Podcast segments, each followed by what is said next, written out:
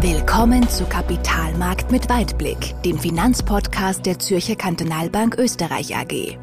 Wir sprechen über Themen, die Anleger bewegen, über das aktuelle Geschehen an den Finanzmärkten und der Weltwirtschaft und wie wir dieses einordnen und bewerten. Und hier sind Ihre Gastgeber, Hermann Wonnebauer und Christian Nemeth. Servus Christian. Servus Hermann. Liebe Zuhörerinnen und Zuhörer, herzlich willkommen bei unserem Podcast Kapitalmarkt mit Weitblick. Wie üblich äh, dürfen wir Ihnen heute wieder einige interessante Dinge erzählen, was gerade so im letzten Monat passiert ist und was äh, vor uns ist. Und dazu darf ich wie üblich den Christian Nemeth begrüßen. Servus Christian. Ja, servus. Heute darf ich dich sogar zweimal begrüßen. Ja, der uns wie immer äh, die wichtigsten Dinge erzählen wird, was so gewesen ist in, im, äh, im letzten Monat und was jetzt äh, die großen Dinge sind, die bevorstehen. Äh, Christian, wir haben ja beim letzten Mal äh, eine Börsenweisheit auch oder über, überhaupt über Börsenweisheiten gesprochen und eine auch zitiert, und zwar die Sell in May and Go Away. Und äh, das war ja früher mal so eine, eine Faustregel, wo man gesagt hat, naja, bevor die Ferien beginnen und die Leute alle auf Urlaub fahren, soll man seine Aktienpositionen reduzieren. Wir haben ja beim letzten Podcast auch schon drüber gesprochen, dass das gar nicht so richtig ist. Jetzt möchte aber von dir wissen, wie war das denn im Mai 2021? Ja, Hermann, danke für die Einleitung. Wir haben, wie du richtig bemerkt hast, äh, letztes Mal über diese Börsenweisheiten gesprochen und wir haben damals schon gesagt, also so wirklich fundiert ist es nicht mit dem Sell in May and Go Away. Und man muss auch sagen, im, im heurigen Jahr war auch der Mai kein schlechtes Monat. Also insgesamt, wer uns da vertraut hat und gesagt hat, ich bleib dabei, der, der ist ganz gut gefahren. Aber es, es war trotzdem ein spannendes Monat, muss man wirklich sagen. Und ähm, ich finde, was, was so faszinierend an, an den Finanzmärkten und an den Börsen ist, wie rasch sich auch Themen ändern oder in ihrer Wichtigkeit äh, unterschiedlich gereiht werden. Und inwiefern? Ich möchte zum, zum, zum Beginn möchte ich da eine Studie zitieren, und zwar die Bank of America macht in regelmäßigen Abständen Umfragen unter Fondsmanagern äh, weltweit. Und da wird unter anderem natürlich auch gefragt, ähm, was sind so die, die, die, die größten Risiken für, für die nächsten äh, Monate. Mhm. Und interessanterweise, wenn man sich das jetzt anschaut, also ganz ganz äh, prominent an Platz eins ist nämlich jetzt äh, Inflation. Und das möchte ich auch gerne heute mit dir besprechen. Und Corona und diese ganze Pandemie ist im Moment nur auf Platz vier. Und wir, wir sehen das auch ein bisschen, wenn man sich so umschaut. In Amerika läuft es sehr gut, auch in Europa geht der Impffortschritt weiter voran. Und wir, wir sehen da äh, rückläufige Zahlen, was Neuinfektionen betrifft. Das ist jetzt nicht alles vorbei. Man sieht es auch in anderen äh, Teilen der Welt, wie in Asien, also in Indien nach wie vor sehr stark betroffen. Ähm, auch Japan mit den, äh, mit den Olympischen Spielen steht an der Kippe. Aber insgesamt ist im Moment Moment das große Thema Inflation. Und, und das beschäftigt uns auch äh, massiv. Und um es ein bisschen mal einzuordnen, es sind da zwei Lager, die sich unserer Meinung nach gegenüberstehen. Und zwar, es gibt die einen, die sagen, wir, wir sind am Beginn eines großen Inflationsschubes. Da wird viel argumentiert, dass halt die Notenbanken so viel Geld in Umlauf gepumpt haben, auch die Regierungen mit ihren Maßnahmen halt zusätzlich hier Stimulus erzeugt haben und es muss letztendlich irgendwo in höhere Preise münden. Und das ist nur der Beginn einer lang anhaltenden Bewegung. Und das zweite Lager, zu dem äh, wir gehören, ähm, die sagen, ja, es wird eine gewisse inflationäre Bewegung stattfinden, aber die ist eher temporär und jetzt nicht langfristig strukturell. Und wir haben das äh, schon auch einmal beschrieben. Wir nennen das bei uns einen Inflationsbuckel. Das heißt also, die Inflation wird jetzt ähm, mal ansteigen. Wir haben das jetzt im letzten Monat gesehen. Das wird auch jetzt in diesem Monat noch weitergehen und wird sich aber dann bis zum Jahresende und vor allem auf die nächsten zwölf Monate sukzessive wieder abbauen. Und deswegen gehen wir davon aus, dass dieser Inflationsaufschwung ähm, nur kurzfristiger Natur ist. Aber da gibt es gewisse Punkte, auf die man aufpassen muss. Ja? Und, und wir müssen auch zugeben, dass jetzt die Inflations Entwicklung kurzfristig auch etwas kräftiger ausgefallen ist, als wir ursprünglich geglaubt haben. Aber gehen wir vielleicht auf, auf zwei, drei Details. Und beginnen möchte ich da bei der Konsumentwicklung. Und ich weiß nicht, wie es, wie es dir auch geht, wenn man so sieht, ist, es gibt einen gewissen Nachholbedarf. Ne? Jetzt machen äh, Hotels machen wieder auf, äh, Restaurants machen wieder auf, man gönnt sich was, man hat das lange nicht machen können. Und das ist bei den Amerikanern, die uns ja da ein paar Monate voraus sind, ist das nichts anderes. Und was man dann natürlich sieht, ist, dass diese aufgestaute Nachfrage jetzt relativ kurzfristig sehr rasch halt auf das Angebot trifft. Und ja. wenn man es anschaut, man sieht, wo steigen die Preise. Das sind Flugtickets, das sind ähm, Hotelübernachtungen, das ist Restaurantbesuche, das ist aber auch zum Beispiel Automobile. Und das sind natürlich dann wieder so die Unkenrufe auch von, von äh, dem Camp, die sagen, ah, das wird länger dauern, weil da gibt es Schwierigkeiten ähm, bei der Produktion, weil im Moment zu wenig Chips da sind und die Lieferketten Lieferketten längerfristig halt ähm, nicht ganz so, so friktionsfrei funktionieren wie vielleicht in der Vergangenheit. Und, und das ist genau diese Diskussion, die wir an den Märkten sehen. Und, und man darf auch nicht vergessen, zum Beispiel die Amerikaner, die haben jetzt während der Pandemie so geschätzt 2000 Milliarden Überschuss an, an Geld gespart, ja, also Überschussersparnisse. Und die, die wollen die natürlich irgendwo wieder ausgeben. Und wenn das natürlich jetzt in kurzer Zeit ähm, ausgegeben wird, dann, dann kann es natürlich sein, dass dann auch die Preise nach oben gehen. Ne? Und, mhm. und das sind genau die Themen. Und anderes Beispiel wäre zum Beispiel auch der Rohstoffmarkt. Also das ist auch äh, äh, interessante Entwicklung, die wir da sehen, ähm, weil, weil hier auch die, die, die Entwicklung äh, deutlich nach oben gegangen ist. Also wenn man sich anschaut, also es gibt von, von Bloomberg gibt es einen Commodity Index, das sind 22 verschiedene äh, Rohstoffe da drinnen. Also da sind nicht nur jetzt Gold und Silber und Erdöl drinnen, aber auch viele Industrierohstoffe, äh, Kupfer, Aluminium, auch Agrarrohstoffe und so weiter. Und der Index ist in den letzten drei Jahren, also breiter Rohstoffbasket, äh, ein Rohstoffkorb, ist der um insgesamt 2,3 Prozent gestiegen. Das ist aufs Jahr hochgerechnet weniger als ein Prozent. Mhm. Seit Jahresanfang aber ist er um knapp 20 Prozent gestiegen, ja, und, und das zeigt schon, also da tut sich was, ja, und wenn man sich das bei einzelnen Unterkomponenten anschaut, also zum Beispiel die Holzpreise, das ist natürlich jetzt nur eine bestimmte Art, die da an der Börse gehandelt wird, aber die haben sich seit Jahresanfang verdreifacht. Ja, ja unfassbar. Und, und das ist natürlich schon etwas, was halt auch die Investoren natürlich stutzig machen und sagt, hoppala, na, ist das jetzt wirklich ähm, nur ein kurzfristiger Inflationsbuckel oder ist das halt ein längerfristiger Trend? Und ähm, das, das, das dritte Thema, das ich noch kurz beleuchten möchte in dem Zusammenhang, ist der Arbeitsmarkt, weil das ist, das ist auch das, worauf die Notenbanken ganz stark schauen. Ja? Und ähm, wenn man sich so äh, anschaut, auch die Statistik jetzt einmal für Amerika, dann, dann sind während der Pandemie rund 20 Millionen Jobs, Arbeitsplätze verloren gegangen. Und von diesen 20 Millionen sind jetzt zwölf in der Erholung wieder zurückgekommen. Was bedeutet, dass aber immer noch acht fehlen. Ja?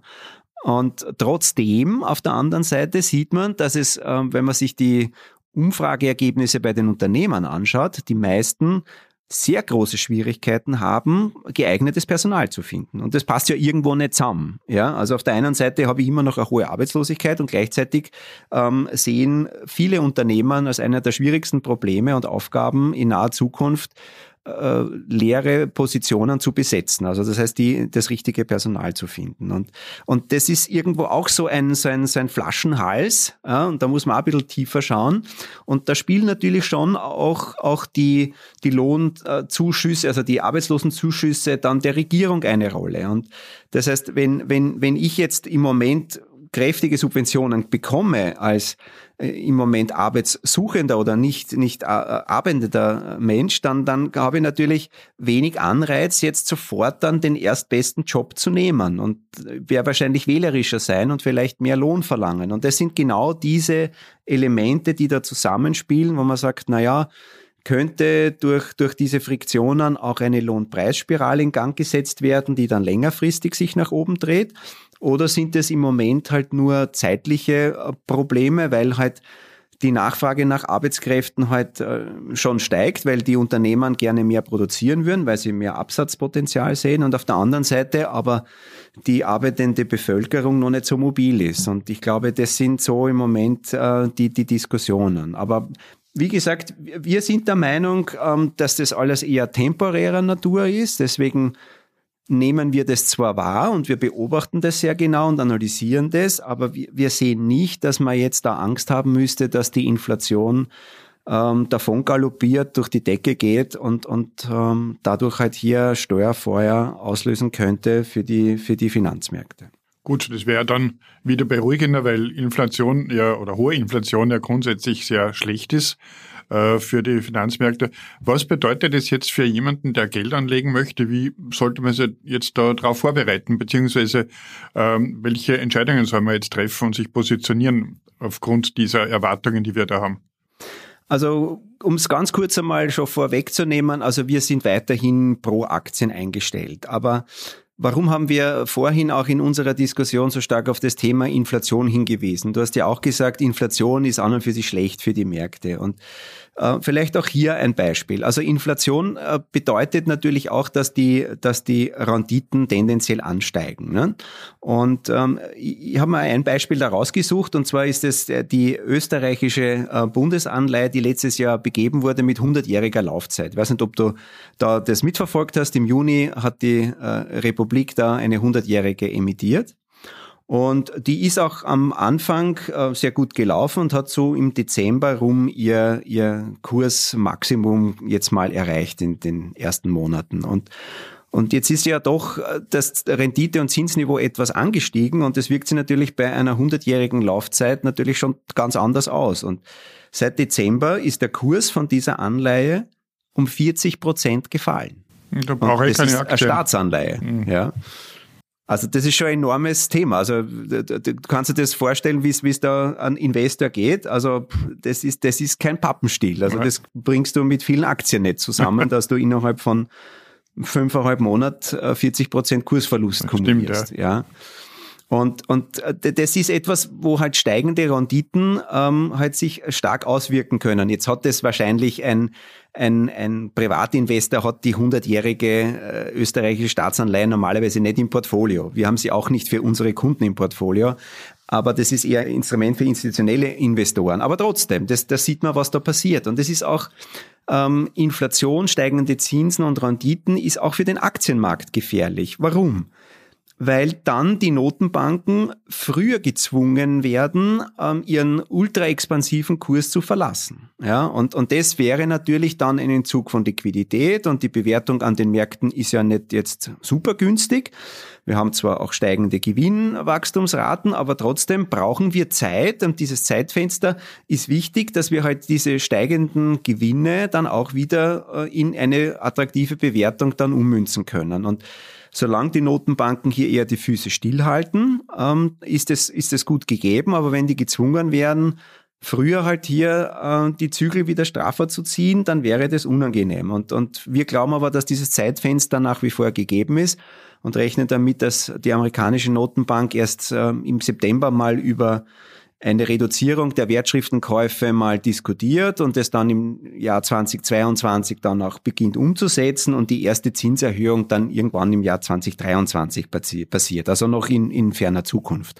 Und solange dieses Zeitfenster durch Inflation nicht gefährdet ist, schaut es auch für die Aktienmärkte gut aus. Und deswegen hängt das alles zusammen und deswegen sind wir auch weiterhin, weil wir ja, wie wir vorhin gesagt haben, eher in dem Lager sind, dass wir eher nur an temporäre Inflationseffekte glauben, ähm, weiterhin pro Aktien eingestellt und haben unser Portfolio weiterhin mit einer Übergewichtung auf der Aktienseite äh, positioniert und, und haben von der regionalen Seite zu, zu guter Letzt jetzt auch eher Europa wieder hochgenommen, weil wir sehen, dass da eben der Aufschwung erst im Entstehen ist und das auch gerade für die zyklischen Sektoren, die sehr stark in, ähm, am europäischen Kurszettel zu finden sind, eher gute Voraussetzungen sein sollten. Also das ist das, was wir machen. Und also für Aktien, wir haben ein bisschen mehr in Europa gekauft, wir sind dafür aus dem pazifischen Raum etwas zurückgegangen. Wir bleiben, was Anleihen betrifft, vorsichtig, würden hier die, die Laufzeit, die Duration jetzt nicht zu lange äh, sein lassen, also auf keinen Fall in Richtung der 100 Jahre, die wir gerade besprochen haben bei der Anleihe.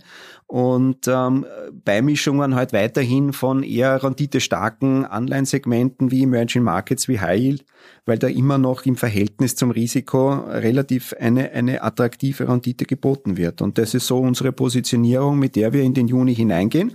Aber es wird weiter spannend. Der nächste Arbeitsmarktbericht kommt jetzt gleich am Anfang des Monats. Also wir nehmen ja ähm, heute praktisch am, am 2. Juni auf. Also das äh, kommt jetzt praktisch gleich ähm, in den nächsten Tagen und dann muss man weiterschauen. Aber insgesamt ähm, sind wir positiv und deswegen Aktien übergewichten.